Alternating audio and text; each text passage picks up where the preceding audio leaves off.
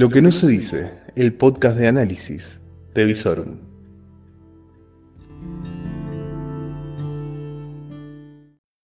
Muy pero muy buenas noches. Esto es lo que tenés que saber cuando está terminando el jueves y empieza el viernes. Claro, tu cuerpo lo sabe, obviamente.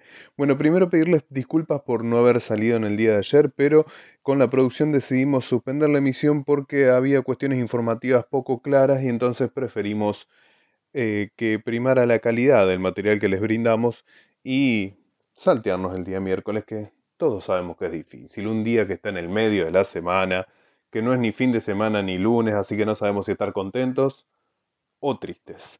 Muy bien, mientras tanto, las noticias siguen llegando y el día de hoy fue un día muy pero muy cargado. Como principio, la noticia bomba del día, que era bastante, bastante anticipada en las redes sociales y se ve que vaya a saber uno por qué la familia presidencial decidió resguardar la información hasta este momento. La cuestión, señoras y señores, Abuelas tejan escarpines presidenciales porque Fabiola está embarazada. Sí, señores, lo confirmó en el día de hoy la agencia de noticias Telam y eh, se pudo saber que la primera dama cursa un embarazo de 10 semanas. No se sabe si el nombre lo va a elegir Alberto o Cristina. En otro ángulo de la información, frase que nunca se dijo, eh, el que estuvo haciendo declaraciones y es muy locuaz fue el ex ministro de Salud de la provincia de Buenos Aires y actual candidato a diputado por la provincia de Buenos Aires, el doctor Goyán, y dijo que la foto de la fiesta de olivos con más platita en el bolsillo de la gente no hubiera dolido tanto. El padre de Solange no estuvo de acuerdo.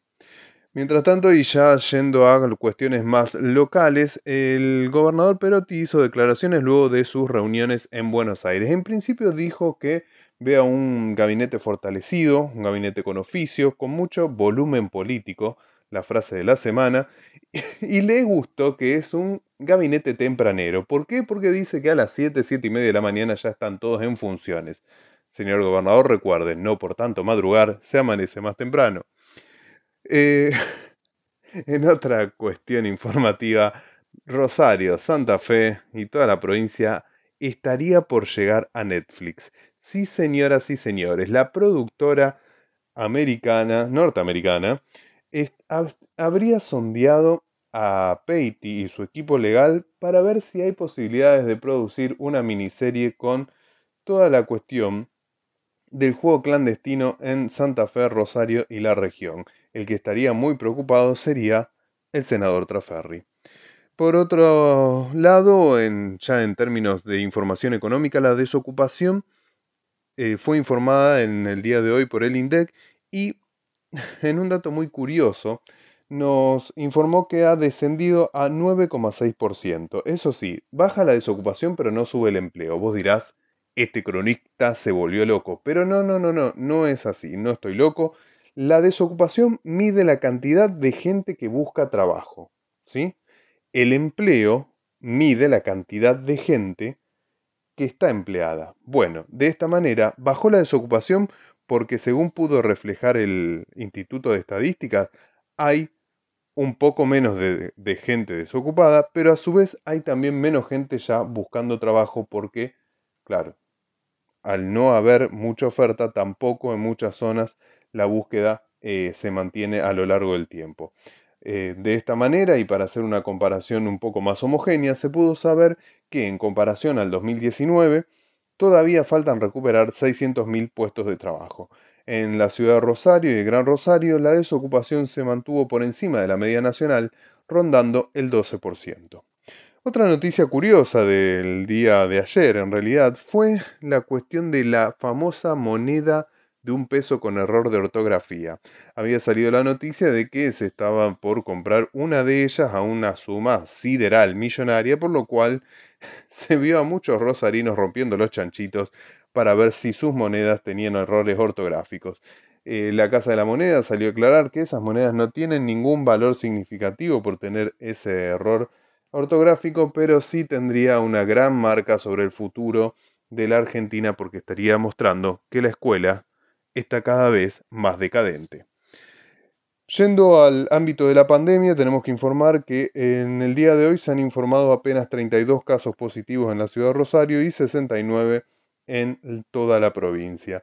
El número de fallecimientos rondó la cifra de 9 personas en la región. Realmente todavía lo que sí se están criticando por parte de los especialistas es la baja cantidad de testeos. Baja cantidad de testeos que se verifica, por sobre todas las cosas, cuando uno mira la relación entre cantidad de contagios y muertes, sobre todo a nivel nacional.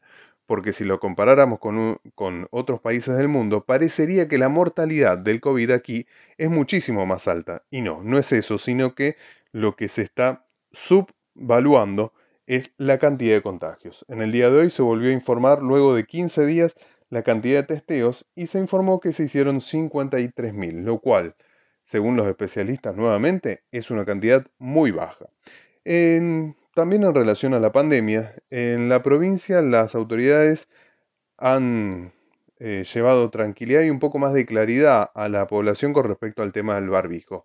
Han establecido que el barbijo va a seguir siendo de utilización obligatoria en la mayor eh, parte de las actividades diarias y por supuesto con un criterio totalmente lógico, si uno se encuentra en la calle solo, claramente puede bajarse un rato el barbijo. En noticias judiciales, la noticia que no nos permitió sacar el podcast ayer, eh, tenemos que decir que un santafesino ha tomado la presidencia de la Corte Suprema de Justicia. Se trata del doctor Rosati que entra a reemplazar al doctor Rosenkratz que va a quedar como vicepresidente. Los próximos tres años entonces el Tribunal Supremo de Justicia va a ser presidido por el ex intendente de la ciudad de Santa Fe, el doctor Rosati. Mientras tanto, en la cuestión de la seguridad, tenemos que lamentablemente decir que siguen las balaceras. Sí, en el día de ayer hubo más de tres balaceras. Uno de los casos fue el de un joven de 22 años que recibió un balazo en el ojo izquierdo y que fue internado en el ECA con un estado bastante, bastante grave. Asimismo, ya en la cuestión de las autoridades y el tratar de que empiece a haber algún tipo de plan eh, de seguridad y contra el narcotráfico, contra las balaceras en la ciudad de Rosario, hoy hubo una reunión cumbre. Aníbal Fernández y Marcelo Saín, el rey de los cantones santafesinos. Sí, señora, se encontraron dos personas que me imagino habrán gastado todo el diccionario de la Real Academia porque sabemos que son dos funcionarios que les gusta muchísimo hablar. Bueno, Marcelo Saín dijo que le acercó y le seguirá acercando muchísima información sobre el crimen organizado en Rosario y en toda la provincia de Santa Fe al ministro Aníbal Fernández para que pueda elaborarse un plan y resaltó la necesidad de la interacción con fuerzas federales, lo cual a su criterio estaba dando buenos resultados, buenos resultados que nosotros todavía no vemos. Señoras y señores, eso fue todo lo que pasó en este día jueves la antesala de un viernes que se promete muy soleado, con un fin de semana que va a ser para disfrutarlo a pleno. Señoras y señores, a preparar los bronceadores porque ya va llegando el verano y hay que cuidarse. Esto fue todo lo que tenías que saber antes de que termine el jueves y para arrancar el viernes con todo.